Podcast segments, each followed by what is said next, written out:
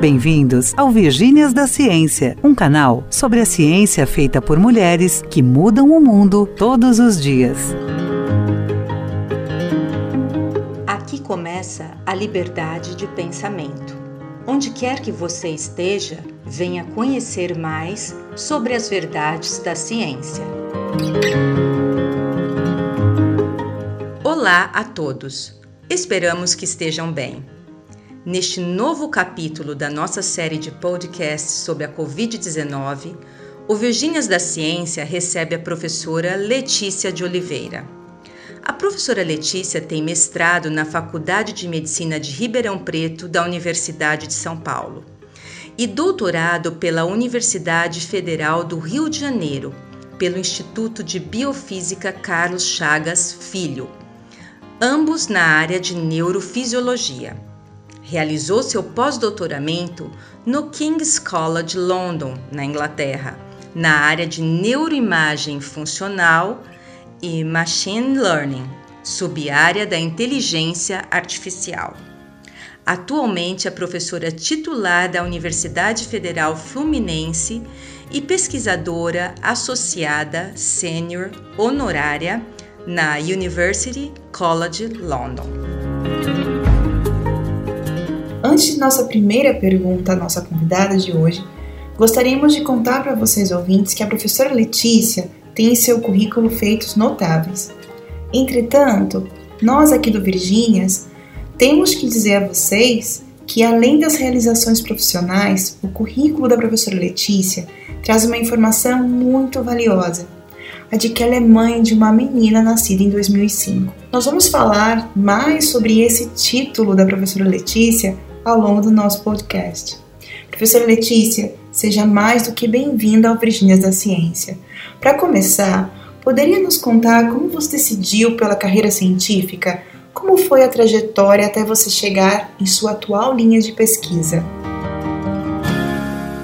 Olá, eu gostaria de começar agradecendo a Aline e o projeto, né, Virgínias na Ciência, que é um projeto muito interessante, relevante, importante para o momento. E falando então um pouco da minha trajetória acadêmica, eu comecei a realmente me interessar por ciência muito cedo, já no ensino médio, né, que antigamente era é, segundo grau, na época que eu, que eu fiz essa etapa da minha vida.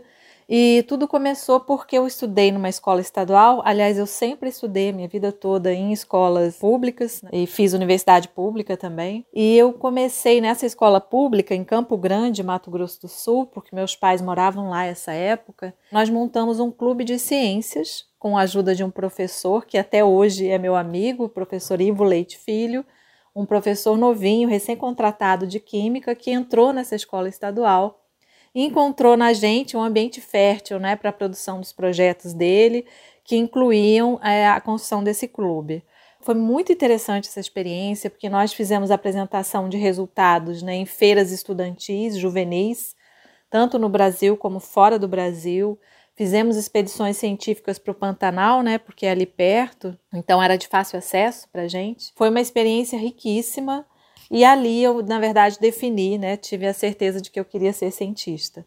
Durante essa etapa também do Clube de Ciências, né, durante o ensino médio, nós participamos de uma SBPC, né, um encontro da Sociedade Brasileira para o Progresso da Ciência, que até hoje é o maior encontro latino-americano de ciência.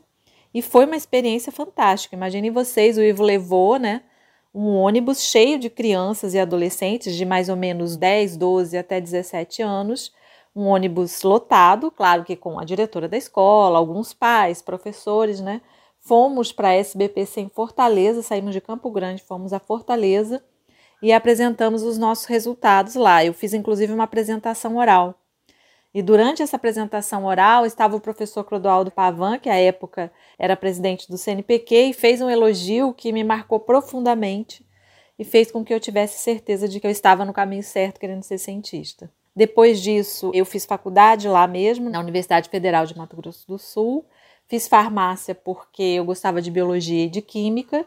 E aí também é importante pontuar que durante a, a faculdade, né, durante a graduação, eu fiz iniciação científica, que é uma coisa absolutamente importante para qualquer um que queira seguir a carreira de cientista, né, já muito novo Se você não teve uma experiência no segundo grau, é fundamental que isso seja feito na graduação. Foi também uma experiência muito interessante porque nós montamos um laboratório do nada, né? Imaginem, a UFMS hoje é uma universidade muito bem consolidada em termos de pesquisa, mas na época não era. Então, o professor André Klein, que foi meu orientador de iniciação científica, chegou né, na UFMS e não tinha laboratório. Então, eu tive a experiência de montar um laboratório de pesquisa com ele. Foi uma experiência também muito rica, assim, em termos de aprendizado. Fiz apresentação também de, de trabalho de iniciação científica nessa época e ele me recomendou, né, me indicou para que fizesse o mestrado na USP de Ribeirão Preto, já que lá em Campo Grande, em Mato Grosso na época não tinha muita opção, né, de pesquisa. E aí eu fui para a USP de Ribeirão. Lá na USP eu encontrei a professora Leda Menescal, que foi minha orientadora de mestrado. Me apaixonei tanto pelo ambiente do laboratório dela, quanto pela neurociências. Então ali eu decidi, né, mudei de um pouco de área porque eu fazia a iniciação científica na farmacologia. Ali eu resolvi então seguir a carreira de neurocientista. A gente estudava as áreas hipotalâmicas que estavam relacionadas a um comportamento chamado imobilidade tônica, naqueles bichinhos, os porquinhos da Índia. A imobilidade tônica é como se fosse um fingir de morto. Então nós estudamos o substrato neural dessa resposta e depois disso, no final do mestrado, eu me casei, né, vim aqui para o Rio de Janeiro e fiz o doutorado na área de neurociências também, orientada pela professora Eliane Volchan no Instituto de Biofísica da UFRJ.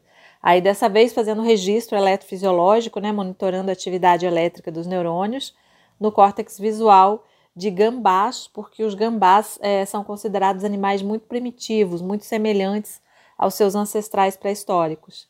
Então, nós estudávamos as propriedades visuais sofisticadas que o gambá, por incrível que pareça, tem é, em relação ao sistema visual. Terminei o doutorado e já na época do doutorado, tanto a Eliane Volchan né, teve uma mudança de, de, linha de pesquisa, indo estudar emoção e atenção no, nos humanos, quanto é, foi meu caso também. Né? Eu tinha algumas restrições à experimentação animal, não que eu não reconheça a importância, até hoje eu reconheço, é muito importante. A gente fez uma migração para estudos em humanos, eu fui junto com ela nessa migração. Então, eu terminei o doutorado com a tese estudando eletrofisiologia no córtex visual do gambá, mas eu colaborava em outros projetos relacionados à atenção e emoção em humanos. 2001 eu terminei o doutorado, 2002 eu entrei para a UF, onde eu comecei a desenvolver essas pesquisas, então, com atenção e emoção no cérebro humano. E em 2010 eu fiz um pós-doutorado em Londres, no King's College, onde eu trabalhei com inteligência artificial, machine learning, aplicada à neuroimagem funcional, a fMRI. Então, assim, um resumo bem rápido da minha trajetória. Muito interessante a maneira como você explicou as várias etapas da sua carreira, Letícia. Assim, os nossos ouvintes podem ter uma ideia de quanto tempo uma pessoa leva para se tornar cientista e quanta preparação, quanto treinamento está envolvido na formação de uma cientista e líder de um grupo de pesquisa. Facilmente uns 15, 20 anos, não é? Mas uh, falando especificamente dessa última parte da sua fala, a sua linha atual de pesquisa estuda a interação entre emoção e atenção no cérebro humano. Como é isso? A emoção consegue interferir com a nossa atenção? Poderia nos explicar? Então, eu sou coordenadora atualmente de um laboratório chamado Laboratório de Neurofisiologia do Comportamento, que eu coordeno numa tríade com uma, um triunvirato, como a gente fala, com mais duas professoras, a professora Mirtz e a professora Isabel Davi, e nós coordenamos então a linha de pesquisas com essa temática, né? Interação entre emoção e atenção no cérebro humano. A gente tem vários projetos relacionados a essa linha, mas basicamente a ideia de que estímulos emocionais, né, o quanto estímulos emocionais são capazes de engajar a atenção a despeito dos participantes estarem muito atentos a uma tarefa atencional, por exemplo. Por que, que essa pesquisa é relevante? Porque muitos transtornos mentais, ansiedade, fobias, até mesmo depressão, elas são caracterizadas por um encarceramento em pensamentos ou acontecimentos negativos, lembranças negativas, por exemplo, né? Então essa capacidade de engajar em emoções negativas e das emoções alterarem o comportamento em andamento, ela é muito presente nas patologias mentais e por isso que é tão importante estudar de que maneira isso acontece. Então há na literatura um debate ainda não completamente é, fechado, né, de o quanto que o estímulo emocional ele captura automaticamente a nossa atenção. Então, nós temos vários trabalhos. O nosso trabalho mais citado é um trabalho bem simples, com tempo de reação manual, feito em laboratório, né, num ambiente especialmente preparado, onde a gente projetava imagens na tela do computador e os voluntários tinham que responder é, apertando uma tecla. Eles tinham que reconhecer a orientação de duas barrinhas colocadas na tela do computador, dizer se a orientação das duas barras era igual ou diferente. Essa tarefa pode ser simples se a diferença de orientação for 90 graus, né? É muito óbvia a diferença, mas se a diferença for sutil, a tarefa passa a ser muito difícil. E o que a gente fez foi colocar imagens emocionais como distrativas para observar o quanto que elas interrompiam ou atrapalhavam o desempenho dos voluntários na tarefa das, das barras, de reconhecer a orientação. Nós vimos que, numa tarefa fácil, o estímulo emocional sempre interrompe o comportamento, ele causa uma interferência, mas se a tarefa for extremamente difícil, de maneira que o sujeito está muito engajado, isso pode não ocorrer tá? Então é só um exemplo de uma linha de pesquisa que a gente tem desenvolvido no laboratório. Temos várias outras decorrentes dessa, né? Há muito tempo nós trabalhamos com um grupo grande multidisciplinar que envolve psicólogos, psiquiatras, engenheiros, epidemiologistas, nós da neurociência, né?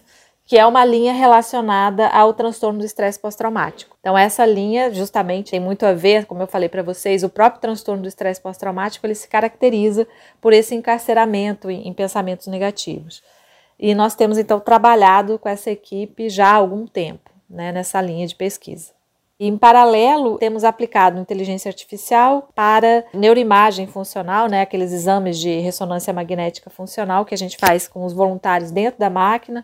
Trabalhamos tanto com pacientes quanto com voluntários, né, sem nenhuma patologia diagnosticada. E também estudamos a capacidade de engajamento de imagens atencionais, né, como que essa patologia se desenvolve e aplicamos inteligência artificial também a essas imagens. A inteligência artificial ela tem uma vantagem né, nesse contexto que é ajudar a perceber muito cedo quais são os voluntários né, que podem ter mais riscos de desenvolver determinada doença. Então, resumidamente, se eu tivesse que falar para vocês com o que a gente trabalha no nosso laboratório, é um laboratório que estuda a influência dos estímulos emocionais né, sobre as pessoas, a relação da emoção com patologias mentais, né, tem diversas medidas, como neuroimagem funcional, comportamento, tempo de reação manual, medidas fisiológicas como frequência cardíaca, sudorese, né, um laboratório de psicofisiologia, como a gente costuma definir, voltado então para estudos de interação, emoção, atenção.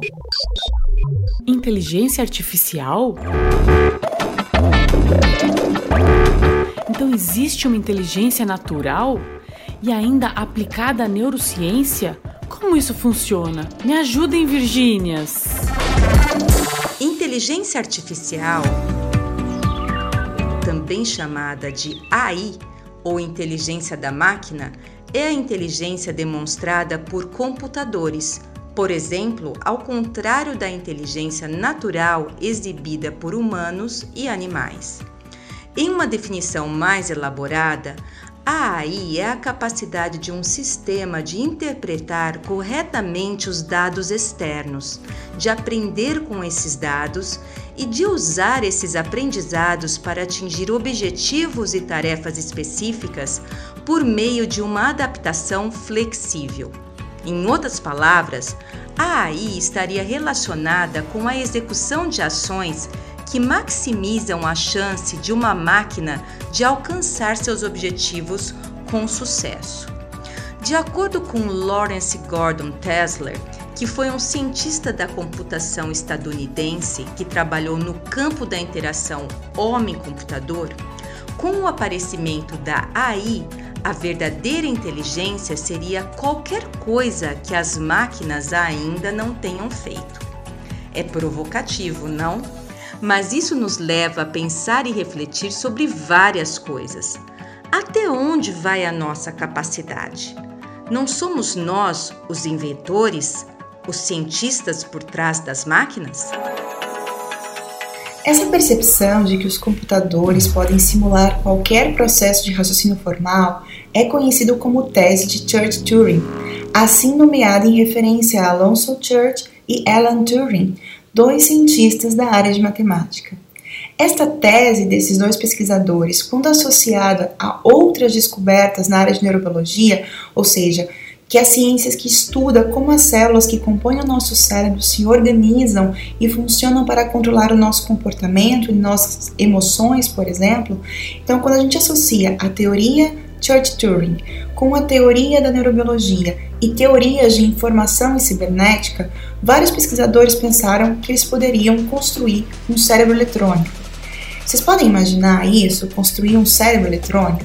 E isso aconteceu ainda na década de 40. Alan Turing é aquele cuja parte da vida foi retratada no filme Jogo da Imitação.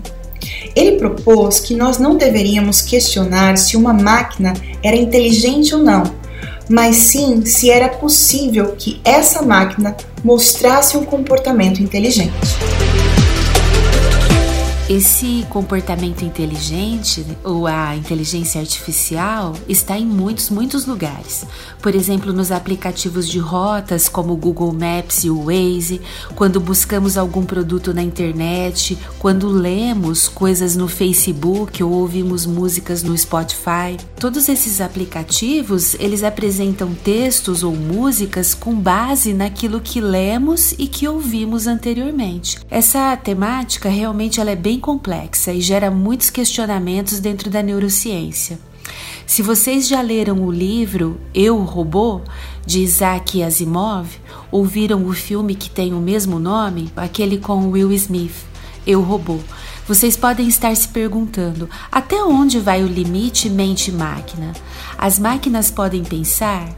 A percepção pode se tornar consciência? Robótica, cibernética, entramos em outras áreas bastante complexas e fugimos um pouquinho do nosso tema principal. Mas só mais uma coisa: interessante notar como a história ou o campo da inteligência artificial ainda é bem masculino. Mas muito legal e importante saber que a professora Letícia está envolvida nessa área, não é? Virgínias, precisamos convidar mais cientistas maravilhosas do campo da inteligência artificial para falar conosco. Verdade, Rita, mas eu tenho certeza que existem muitas, muitas mulheres cientistas envolvidas nessa história. Se vocês ouvintes têm sugestões de nomes de mulheres sensacionais da área de inteligência artificial, nos escrevam. Vai ser incrível abrir espaço para mais mulheres incríveis. Além disso, no nosso site vocês encontrarão um texto explicando um pouco mais sobre como esses modelos de inteligência artificial podem ajudar nos estudos de transtornos psiquiátricos. Agora, Voltando à nossa convidada maravilhosa e brilhante de hoje, professora Letícia, você também desenvolve projetos de extensão universitária para alunos de ensino médio. Como funciona esse projeto? Então, nós temos também projetos de extensão lá no laboratório, coordenados por mim e pelas outras professoras e com a participação dos alunos de pós-graduação. Nesse projeto de extensão, ele se chama O Cérebro e os Sentidos, nós levamos às escolas, principalmente escolas públicas de ensino fundamental e médio, uma palestra com atividades práticas onde a gente mostra que nem tudo que o cérebro, né, o que nós percebemos, corresponde à realidade, né? Na verdade, o cérebro ele faz uma reconstrução da realidade. Então, mostramos experiências como de é, ilusões visuais, levamos também para eles aqueles experimentos com inattentional blindness, né? inatenção atencional, nem sempre a gente percebe tudo que está no ambiente, né? E mostramos com algumas experiências que essa realidade, a maneira como o cérebro percebe, pode ser manipulado, inclusive pelo contexto, né? Então, há algumas experiências que mostram isso. Então, basicamente, esse projeto de extensão é isso, né? Chamar a atenção dos alunos para a importância da neurociência, chamar a atenção da importância da própria ciência. Muitas vezes nós falamos para eles da nossa experiência, como é que nós entramos para a ciência. A ideia é mostrar para eles que esse mundo pode pertencer a qualquer um, né? É quebrar os estereótipos. E a gente faz isso justamente mostrando que é, esses estereótipos eles são socialmente construídos. Então, a ideia de imaginar um cientista como um homem branco, velho, né? Aquela imagem que se tem de um Einstein, por exemplo, ela não corresponde à realidade, né? Qualquer pessoa, se tiver interesse e oportunidade, pode ser cientista. Então a gente leva muito essa mensagem para eles, mostrando que, na verdade, existe uma manipulação social que faz com que às vezes a gente acredite que aquele espaço não é nosso, mas isso não tem nada a ver com o nosso desempenho, a nossa capacidade, tendo oportunidade da gente estar no espaço. Então, a gente compartilha as nossas experiências com eles também. Gente, espera aí um pouquinho. Já que a Aline falou em projeto de extensão universitária e a professora Letícia desenvolve um projeto desses, vamos esclarecer isso novamente. Existem vários tipos de projetos nas universidades e não apenas os projetos de pesquisa. Para entender melhor o que são projetos de extensão, precisamos explicar aos nossos ouvintes os pilares da Universidade Brasileira. Quando falamos de pilares, estamos fazendo uma analogia aos pilares da fundação de uma casa. Os pilares são a base que sustentam a construção ou que mantém a casa de pé. As universidades públicas brasileiras estão fundadas ou são sustentadas em três pilares. O primeiro é o ensino de graduação, ou seja, a formação de profissionais qualificados que vão atuar em diferentes áreas, sejam elas de inovação, de economia, das ciências sociais e da saúde. Na graduação são formados os diferentes profissionais da sociedade, professores, engenheiros, dentistas, médicos, todos aqueles profissionais que atendem a população brasileira. O segundo pilar é o da pesquisa, aquele que sempre estamos falando aqui no Virgínias. O conhecimento gerado por todas as pesquisas e atividades científicas em todas as áreas, ou seja, o conhecimento que é produzido dentro das universidades públicas, impulsionam a evolução social. É, o conhecimento melhora a qualidade de vida e diminui as diferenças socioeconômicas. Por último, mas não menos importante, temos o pilar da extensão universitária, que é representado pelas várias atividades da universidade diretamente com a comunidade e que tem por objetivo promover mudanças positivas para a sociedade. São atividades que podem contribuir no enfrentamento de problemas e questões sociais. O nome extensão, ele vem do fato da Universidade Pública Brasileira ser parte, ser uma continuidade ou uma extensão da nossa sociedade. Daí o nome, extensão universitária ele acontece através dos projetos de extensão. Os projetos de extensão, eles incluem professores, técnicos, estudantes de graduação e de pós-graduação e ampliam a atuação da universidade. Permitem divulgar o conhecimento científico, o conhecimento do ensino e da pesquisa produzidos nas universidades e também atender às necessidades da comunidade onde a universidade se insere. Os projetos são os mais variados possíveis, como esse liderado pela professora Letícia, que leva para as escolas públicas atividades práticas que ensinam os mistérios e as maravilhas do cérebro. Precisamos ainda ressaltar que esses três pilares são coordenados e executados pelas professoras e professores universitários que além da construção e manutenção desses pilares, os professores ainda realizam atividades administrativas, ou seja, o papel de professores universitários vai muito, mas muito além do ensino. Elas e eles são professores, cientistas, gestores de pessoas, administradores de recursos humanos, sim, porque decidem quem irá trabalhar no laboratório e em quais projetos. São também administradores de finanças. Todas as verbas públicas ligadas a projetos são conseguidas e administradas por professores. São também agentes de ensino de diversos cursos universitários, são formadores de pessoal. Afinal, todos os profissionais com ensino superior do Brasil foram formados por professores. E vai muito além disso. Todos temos que realizar as atividades ligadas a todos os pilares, porque somos avaliados por elas. Convidamos aos nossos ouvintes a uma reflexão.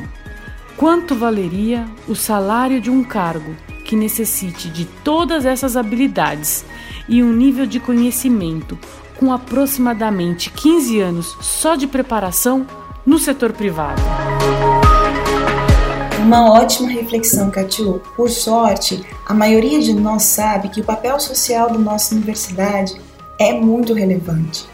Hoje, com a pandemia da Covid-19, a academia brasileira dá exemplo de como se organizar e ser efetiva em tão pouco tempo. A ciência brasileira está em quase todas as principais pesquisas da área de Covid-19 no mundo. É um baita orgulho. A nossa convidada também é uma dessas cientistas. Letícia, você é uma das pesquisadoras brasileiras que se mobilizou para ajudar a sociedade a entender a pandemia da Covid-19 nós vimos que você está envolvida em pelo menos dois projetos espetaculares, não diretamente relacionados ao entendimento da doença, mas sim nas consequências da pandemia na vida e na saúde mental da nossa população. Vamos começar pelo impacto da pandemia na ciência brasileira. Como vocês investigam como a pandemia agrava a diferença de gênero na ciência? Quando começou a pandemia em março, nós do movimento Parenting Science começamos a observar que estava ocorrendo muita dificuldade em conciliar o trabalho remoto com as atividades domésticas, principalmente em relação aos cuidados com os filhos, né? Então, as mulheres com filhos pequenos estavam sendo muito impactadas. Nós observamos isso no grupo porque obviamente essas mulheres, né, tinham cuidar da casa, cuidar dos filhos, ajudar aos filhos, né, nas suas atividades relacionadas ao ensino. Também começamos a receber muitos relatos de que estava sendo muito difícil para as mulheres conciliar esse trabalho remoto com as atividades dentro de casa, domésticas e de cuidado. A primeira preocupação foi com os alunos discentes. Nessa época, no começo da pandemia, ainda não havia sido prorrogados prazos de bolsas e de de pós-graduação, né? E nós fizemos uma carta para a CAPES expressando essa preocupação. Não obtivemos resposta, mas por sorte a CAPES adiou os prazos, né? Houve um adiamento dos prazos e de bolsas, o que foi uma, uma ótima notícia. E nós fizemos então, março, abril, é um levantamento extensivo né, do impacto da pandemia na carreira dos cientistas brasileiros. Então responderam discentes de pós-graduação, bolsistas de pós-doutorados e docentes, cientistas, homens e mulheres com filhos ou sem filhos. Fazendo um resumo, porque todos esses dados estão no site do Parent e são muitos dados, nós fizemos inclusive um informativo com as principais informações, né, um infográficos, assim, de maneira bem fácil de, de capturar as ideias, mas o principal resultado que a gente teve é que, primeiro, tem um efeito de gênero, as mulheres são muito mais impactadas do que os homens, principalmente na pergunta que a gente fez, que foi a seguinte: o quanto você conseguiu submeter os artigos como planejado? E nós observamos que os homens brancos sem filhos foram os menos impactados, né? Na verdade, há evidências de que até houve um aumento na submissão de artigos. Na nossa pesquisa não foi o caso, 70% disse que não foi impactado, então cerca de 30% dos homens brancos sem filhos disseram que foram impactados. Quando a gente vai olhar as mulheres, esse, esse percentual já cai bastante, cai para 50%. Quando a gente vai olhar para as mulheres com filhos pequenos, esse impacto é muito maior, cerca de 30%, e para as mulheres negras, nós fizemos também uma análise levando em conta a raça, esse impacto é grande e ele independe da maternidade. Então, as mulheres negras, independente de serem mães ou não, foram bastante impactadas pela pandemia. E a gente acha que esses dados são importantes para direcionar políticas públicas, né? Então, quem são as pessoas mais frágeis hoje em relação à pandemia? São as mulheres, mulheres de filhos pequenos, mulheres negras. Essas são as mulheres na ciência, né, na academia, que estão sendo mais impactadas. Isso é importante. A UF, por exemplo, fruto do nosso trabalho aqui no, no GT de Mulheres na Ciência da UF, a UF acabou de aprovar uma minuta onde ela sugere e recomenda flexibilização de carga horária, claro que respeitando os limites da lei, né? Mas flexibilização da carga horária para os docentes, mulheres que são mães e que estão envolvidas em cuidados ou com crianças e idosos ou cuidados de pessoas com deficiência. Então esses dados do Parent eles servem para dar apoio, dar suporte, né, às políticas públicas. A gente acabou de saber que foi aprovado pelo Conselho de Pesquisa e Extensão aqui da UF uma minuta, dentro dessa minuta consta essa parte de recomendação. Então foi mais uma vitória do nosso GT. Obrigada, Letícia. Muito relevante ver que temos um estudo que quantificou as diferenças de gênero e conseguiu captar as desigualdades que vemos em nossa sociedade espelhadas na academia. Para os nossos ouvintes que estejam se perguntando o que é o Parent of Science, voltaremos a falar sobre este projeto super legal e a atuação da professora Letícia logo mais. Ainda falando da atuação de seu grupo de pesquisa na pandemia da Covid-19, em um outro projeto vocês estão avaliando o impacto da pandemia na saúde mental dos profissionais que estão na linha de frente, né, combatendo a pandemia. Por favor, Letícia, você pode contar um pouco para a gente sobre este projeto? É uma outra questão importante na pandemia, né, que eu tenho coordenado, eu e a professora Mirtes Pereira temos coordenado esse projeto, é um projeto que a gente chama Psicovida, fazendo uma alusão aí à Covid, né, que justamente estuda a saúde mental dos trabalhadores em ambiente hospitalar e de unidades de pronto atendimento. Essas pessoas que estão na linha de frente, né, do combate à Covid, certamente estão sendo muito impactadas em termos de saúde mental, né? a questão de o risco de contaminação, é o risco de morte eminente, né, efetiva, porque de fato, né, muitos profissionais de saúde morreram, infelizmente, né, uma, uma tragédia realmente.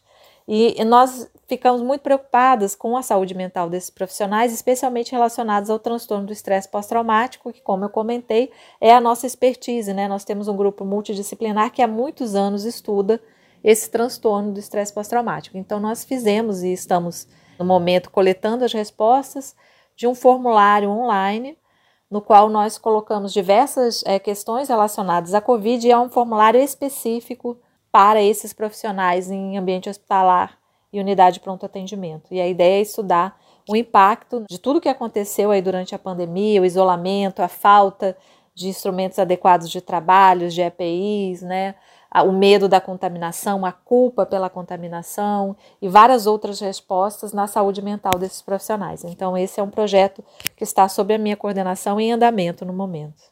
E Letícia, fazendo uma conexão com o seu projeto sobre o impacto da pandemia da Covid-19 sobre o gênero na academia. Nós sabemos que você é uma das protagonistas e desbravadoras do movimento por equidade de gênero na ciência brasileira. Prova disso é que a reitoria da Universidade Federal Fluminense a convidou para liderar o grupo de trabalho Mulheres na Ciência, e você fez e faz parte deste tema em um outro grupo de trabalho na coordenação de aperfeiçoamento de pessoal de nível superior, a CAPES. Assim, como você se inseriu nesse nicho de pesquisa? Então, como começou né, esse meu interesse em desenvolver projetos relacionados a gênero e ciência? Esse meu interesse ele começou inspirado pela professora Eliane Volchan, da UFRJ, que foi minha orientadora de doutorado, e, na verdade, ela foi a grande inspiração do início desse projeto, porque ela mesma começou a observar, né, se interessar sobre esse assunto e começou a observar que as mulheres na neurociência e fora da neurociência, na ciência em geral, eram muito poucas né, em situações, principalmente em espaços de poder e decisão. Então ela começou a trazer artigos para a gente. Na época eu já nem era mais doutoranda dela, mas nós trabalhamos juntas até hoje. E ela começou a trazer isso, levou para a Sociedade de Neurociência, então ela começou um trabalho pioneiro nessa linha. E nós fizemos, e aí tem um projeto, quem participa desse projeto é a professora Eliane Volchan, eu, Letícia de Oliveira, a professora Karen Calaza, aqui também da Federal Fluminense, e a professora Fátima Hertal, lá da UFRJ, nós montamos um projeto de divulgação científica relacionado a essa questão de gênero, mulheres na ciência. Nessa palestra, nós enfatizamos muito a questão do viés implícito da construção dos estereótipos de gênero.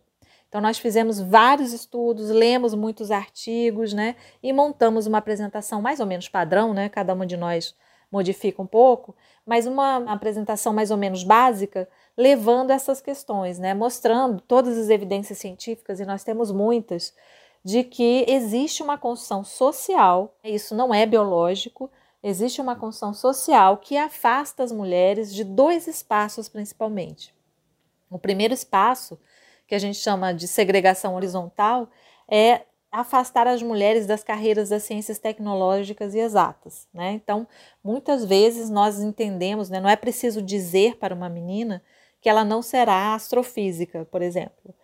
É, isso já está dito pela sociedade, na medida que ela não se vê representada naquele espaço. Um outro ponto importante, então, além da subrepresentação nas áreas exatas e tecnológicas, há também uma subrepresentação nos espaços de liderança e poder, né, que a gente chama de segregação vertical ou efeito tesoura, muito conhecido na literatura. E aí a gente dá várias evidências nessa palestra desse efeito, né? Aqui no Brasil, para dar poucos exemplos, nunca tivemos uma mulher presidente da Academia Brasileira de Ciências, embora a academia seja uma instituição centenária. Na verdade, o número de professoras titulares mulheres é baixíssimo, é cerca de 13, 15%. Nunca tivemos uma ministra da ciência e tecnologia, né? Então, principalmente nos espaços de poder e decisão, as mulheres têm um percentual muito baixo. E o efeito tesoura ele mostra isso, que ocorre uma diminuição desproporcional de mulheres, né, no percentual de mulheres com o avançar da carreira. Então, mesmo na carreira normal de um professor universitário, há muito menos mulheres que são titulares, por exemplo. Tá? Então, nós discutimos quais os efeitos podem gerar essa subrepresentação. É bom dizer que essa sub, essas duas subrepresentações, tanto nas áreas exatas e tecnológicas, quanto nos espaços de liderança e de decisão, elas não acontecem só na universidade, elas são gerais, acontecem de modo geral, por exemplo, nas empresas, né? Quanto mais alto o cargo, menor o percentual de mulheres, na política, isso é bastante evidente, né? E preocupante, né? Porque é ali que se decidem várias coisas relacionadas à nossa vida, inclusive os nossos direitos reprodutivos, né? E ela não é exclusiva do Brasil, tá? Então é um fenômeno mundial com algumas variações, mas é um fenômeno mundial. E nessa palestra, então, a gente discute um pouco o que explicaria esse efeito tesoura, por exemplo, né? E também a subrepresentação nas áreas exatas e tecnológicas. Então, a gente tem, não é fácil de explicar, né? Tem várias questões. Por exemplo, a maternidade é um ponto importante, a presença de assédio na academia, a divisão sexual de trabalho, onde as mulheres são sempre atribuídas a cuidados e os homens às áreas tecnológicas, isso é construído desde cedo, a gente mostra evidências disso. E a questão da construção justamente desses vieses implícitos e dos estereótipos de gênero. Então a gente coloca nessa apresentação várias evidências científicas de artigos publicados na Science, em revistas de alto impacto, mostrando que isso de fato acontece. E também discutimos quais as consequências, por que é tão ruim ter esse viés de gênero e a construção desses estereótipos. São dados da Unesco, as meninas de 4 a 8 anos já entendem que matemática, né, na, na cabeça delas, é coisa de menino. Então, como que isso acontece de maneira tão precoce né, na nossa, na nosso, no nosso desenvolvimento e como que a sociedade faz, então, para que a gente entre, né, acredite nessa história. É, a gente dá algumas contribuições de neurociência também nessa palestra, né? Então, é um projeto de, de extensão, digamos assim, que a gente tem e que acabou virando um projeto de pesquisa. É muito interessante quando a gente se aproxima da sociedade, a gente consegue entender um pouco melhor os problemas que ali estão. E aí, como você fez, é possível canalizar o conhecimento para tentar encontrar soluções, claro, utilizando a ciência. Mas no caso dessas diferenças de gênero, me incomoda um pouco ver como esses estereótipos estão normalizados na nossa sociedade, como se fosse uma doença que não passa. Não sei, eu tenho essa impressão. Mas ao mesmo tempo, que bom que nós temos as suas pesquisas, Letícia, isso nos dá um alento. E aos nossos ouvintes, caso vocês queiram escutar um pouco mais sobre as palestras mencionadas pela professora Letícia, várias delas estão disponíveis no YouTube indicamos a intitulada Mulheres na Ciência Forças Invisíveis que Influenciam a Representatividade Feminina. Voltando um pouco, Letícia, eu imagino que de alguma forma seus projetos de extensão e de pesquisa estejam de certa forma conectados a essa questão do protagonismo feminino na ciência. Como esses projetos te auxiliaram a se tornar, por exemplo, uma liderança sobre o tema Mulheres na Ciência nos grupos de trabalho tanto da CAPES e da Universidade Federal Fluminense, a. Partir então desse projeto de extensão, onde a gente até hoje né, vai também para as escolas e dá palestras em diversos ambientes, universidade, para a Prefeitura do Rio a gente já fez palestra, programa de televisão, então a gente tem divulgado muito né, essas questões relacionadas ao viés implícito e ao estereótipo de gênero como um dos fatores que explica, então, esse decaimento das mulheres no desenvolvimento da carreira. Um desses eventos que nós participamos, eu e a professora Karen Calaza, participamos de um dos simpósios sobre maternidade e ciência organizado pelo movimento Parenting Science. E aí, durante esse simpósio, havia uma funcionária da CAPES que ficou muito interessada na apresentação, na palestra e nos convidou para fazer parte de um grupo de trabalho na CAP sobre equidade de gênero. Isso foi em 2018.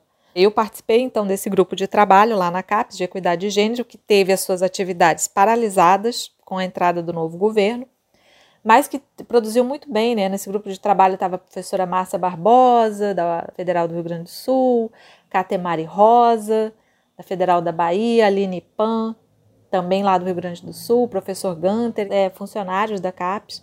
Nós já havíamos avançado bastante, pena que Infelizmente, com o novo governo, as atividades foram paralisadas. Quando eu participei desse primeiro simpósio de maternidade e ciência do grupo Parenting Science, eu fui logo depois também convidada pelo grupo a participar como membro do grupo. Então, já um ano e meio mais ou menos eu faço parte do grupo Parenting Science. E em paralelo, quando a UF, o pró-reitor da UF, que era o professor Vitor na época, soube que eu havia sido convidada para formar um GT, né, um grupo de trabalho lá na CAP sobre equidade de gênero, ele pensou: bom, vamos fazer o mesmo trabalho aqui na UF. Então, convidou a mim, a professora Karen Calaza, nós duas coordenamos um grupo de trabalho Mulheres na Ciência aqui na UF, que já tem feito muitas atividades, né, e, e tem tido várias conquistas importantes. A gente já foi a primeira universidade no Brasil, foi a UF, né, Federal Fluminense, a incluir a questão da maternidade nos seus editais. No edital para PIBIC, né, Bolsas de Iniciação Científica, aquelas mulheres que, durante a avaliação do currículo, o período de avaliação do currículo, tivessem estado em licença maternidade, receberiam e recebem de fato uma pontuação adicional. Letícia, ainda nessa linha, você é parte da equipe do Parent in Science. Como essa iniciativa tem dado visibilidade a pais e mães cientistas? Por que esse tema é tão relevante no meio acadêmico? E falando um pouco então do Parent, né? O Parenting Science é um movimento que nasceu com a Fernanda Stanowaski, que é professora lá da Federal do Rio Grande do Sul, da URGS, e nasceu da própria experiência dela. Ela é mãe de três crianças, né? o mais novo eu acho que não tem dois anos ainda. E ela começou a observar que, apesar de ser uma excelente cientista, ela não estava com muita dificuldade de conciliar a carreira científica com todas as demandas altíssimas que a gente conhece com a maternidade. E ela começou a compartilhar isso com os colegas e começou a encontrar eco, né? É, as pessoas falavam com ela que outras pessoas, principalmente mulheres, né, que eram mães, também estavam sentindo a mesma questão. Então, ela fundou o movimento lá em 2017, que tinha basicamente professores lá do, do Rio Grande do Sul e um professor, o Felipe, que até hoje compõe o grupo. Atualmente o grupo já expandiu, né? Tem pessoas do Rio de Janeiro, que é, é o meu caso, da professora Eugênia, da UERJ, a professora Zélia, na Federal de Juiz de Fora, Fernanda Werneck na, lá na região norte, então já, já expandiu né, o movimento. E a ideia do movimento é, é justamente discutir de que não é preciso fazer uma opção, você não precisa escolher entre ser mãe ou seguir a carreira científica. Desde que se entenda que a maternidade ela não é um projeto individual, ela é um projeto de sociedade e ela precisa de políticas de apoio. Então esse é um ponto muito importante, né? O parent ele entra, né? O parenting science ele entra nessa discussão e é claro que a discussão de gênero, né? Aqui dentro do país e fora do país, ela é muito grande. Nós temos uma contribuição imensa da sociologia, da psicologia, de diversas áreas do conhecimento. Mas o Parent ele veio aqui no Brasil para uma questão bem específica, que era de fazer levantamentos mais quantitativos né, do impacto da maternidade na carreira científica, muito voltado para as agências de fomento e para a elaboração de políticas públicas, né, que pudessem se converter em apoio a essas mães né, que, que estavam sofrendo essa penalidade pela maternidade. Primeiro trabalho do Parent foi um levantamento com mais de mil currículos Lattes, mostrando que logo após o nascimento da criança há um decréscimo da produtividade científica de mais ou menos 4 ou 5 anos, né, uma queda na produção de artigos, que é até inclusive esperada, considerando que a mulher teve um período de licença maternidade, de afastamento oficial. O Parent mostrou isso em dados, lançou o movimento Maternidade no Lattes para que as pessoas, né, os avaliadores, pudessem saber por que, que acontece, por exemplo, um período não produtivo na carreira de uma determinada cientista, um apagão ali de 3, 4 anos, né? Ou mais. Então, se pelo menos tiver essa informação da licença maternidade, é possível fazer alguma política de compensação em relação a isso. Foi feita uma carta para o CNPq, assinada por diversas sociedades científicas, inclusive pela Sociedade Brasileira para a Ciência, né, SBPC. O CNPq se comprometeu com o movimento de incluir maternidade, né, o campo para a pessoa colocar opcional, né, para colocar a maternidade, mas isso ainda não aconteceu. E isso é uma triste realidade, não é mesmo, Letícia? Essas mulheres, cientistas, professoras e mães me inspiram muito, muito mesmo. Engraçado que a minha real conscientização para essa questão da igualdade de gênero aconteceu após eu me tornar mãe. Percebi como o fato de justificar uma menor produção em decorrência da licença maternidade era considerado desculpa, em aspas, claro. Percebi também o quanto a creche no campus universitário tão negligenciada é essencial para que a cientista e mãe desenvolva seu trabalho adequadamente. Claro, a creche tem outras funções muito importantes também. Percebi o quanto a parceria familiar precisa existir, mesmo numa sociedade tão paternalista quanto a nossa. Percebi que não existe regra que considere o tempo de licença maternidade no estágio probatório. Dá para acreditar? Tudo isso percebi sendo cientista, professora e mãe. Pois é, Catil, eu ainda não sou mãe, mas eu observo sempre algo curioso. Esta realidade de marginalizar a maternidade está muito intricada no cotidiano das nossas instituições universitárias, que são tradicionais e até um pouco conservadoras em alguns temas. Eu sempre escuto de jovens professoras que muitos colegas homens e às vezes até mulheres em estágios avançados de carreira se aproximam para dar conselhos, vamos dizer assim, entre aspas. O mais dramático é que há às vezes uma crueldade não intencional nesses conselhos, nessas recomendações. São frases do tipo: não tenha filhos nesse momento da sua carreira, ou ela vai acabar. Ter filhos agora prejudica a sua progressão de carreira. Eu tive filhos e não precisei de licença maternidade. São coisas que são muito pesadas, porque você já está num momento difícil e vem alguém e diz que vai ser muito difícil. E essa realidade não atinge somente professoras. Apenas recentemente, a luta das pós-graduandas para ter o direito à licença maternidade foi reconhecido junto às agências de fomento, tais como a CAPES, o CNPq e as FAPES, né, as fundações de amparo a pesquisas estaduais, como a FAPESP aqui do estado de São Paulo.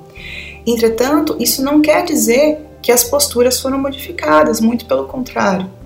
Como a professora Letícia comentou, o CNPq ainda não destinou um espaço no currículo Lattes para as mães inserirem o seu período de licença maternidade. É um absurdo. No entanto, muitas cientistas mães, talvez uma maneira de afrontar essa indecisão, né, colocam essas informações sobre maternidade como a última frase ou misturadas no texto de apresentação do currículo Lattes. A professora Letícia, como dissemos no início do podcast, é uma delas.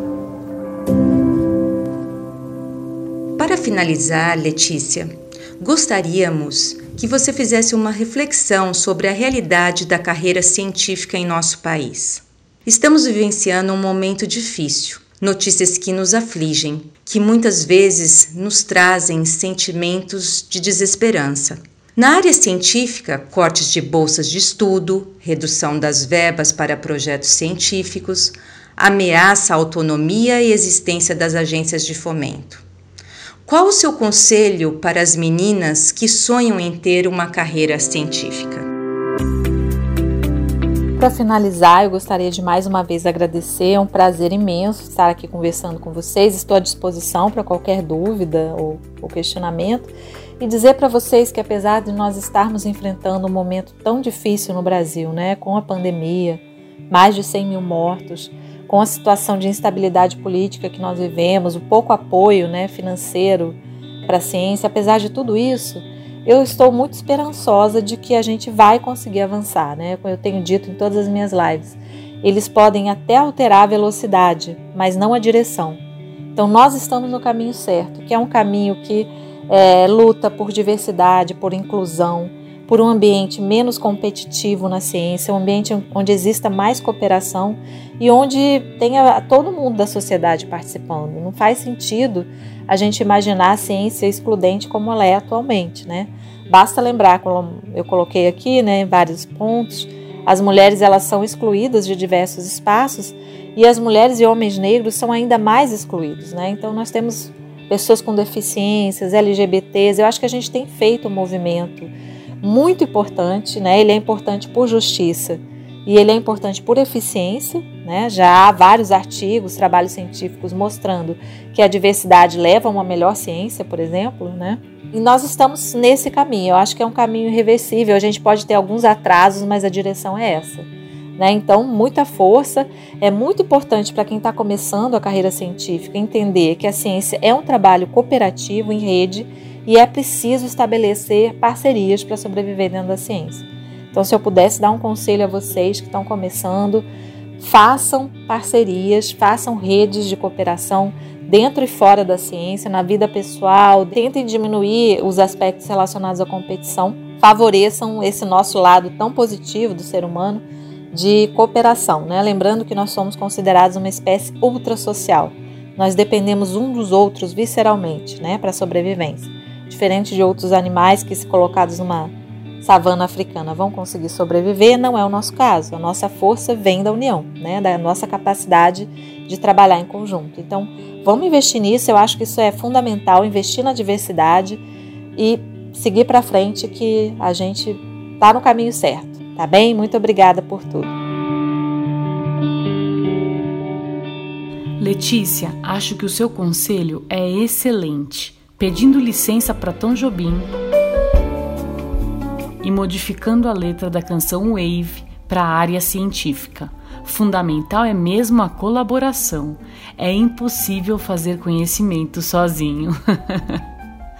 Poesia e musicalidade à parte, nós que agradecemos. Letícia, muito obrigado por sua participação no podcast das Virgínias. Foi lindo tê-la conosco hoje. Muito obrigada, Letícia. A nossos ouvintes, terminamos mais um podcast semanal, mas permanecemos em contato em nosso site www.virginiasdaciencia.com.br e nas redes sociais. Sigam-nos no Instagram, Twitter e Facebook. Tenham todos um ótimo final de semana, mas antes fiquem com a nossa mensagem final na voz da professora Vânia. E lembrem-se sempre: não há portões, fechaduras ou cadeados que possam ser colocados em minha e na sua liberdade de pensamento. Virginia Woolf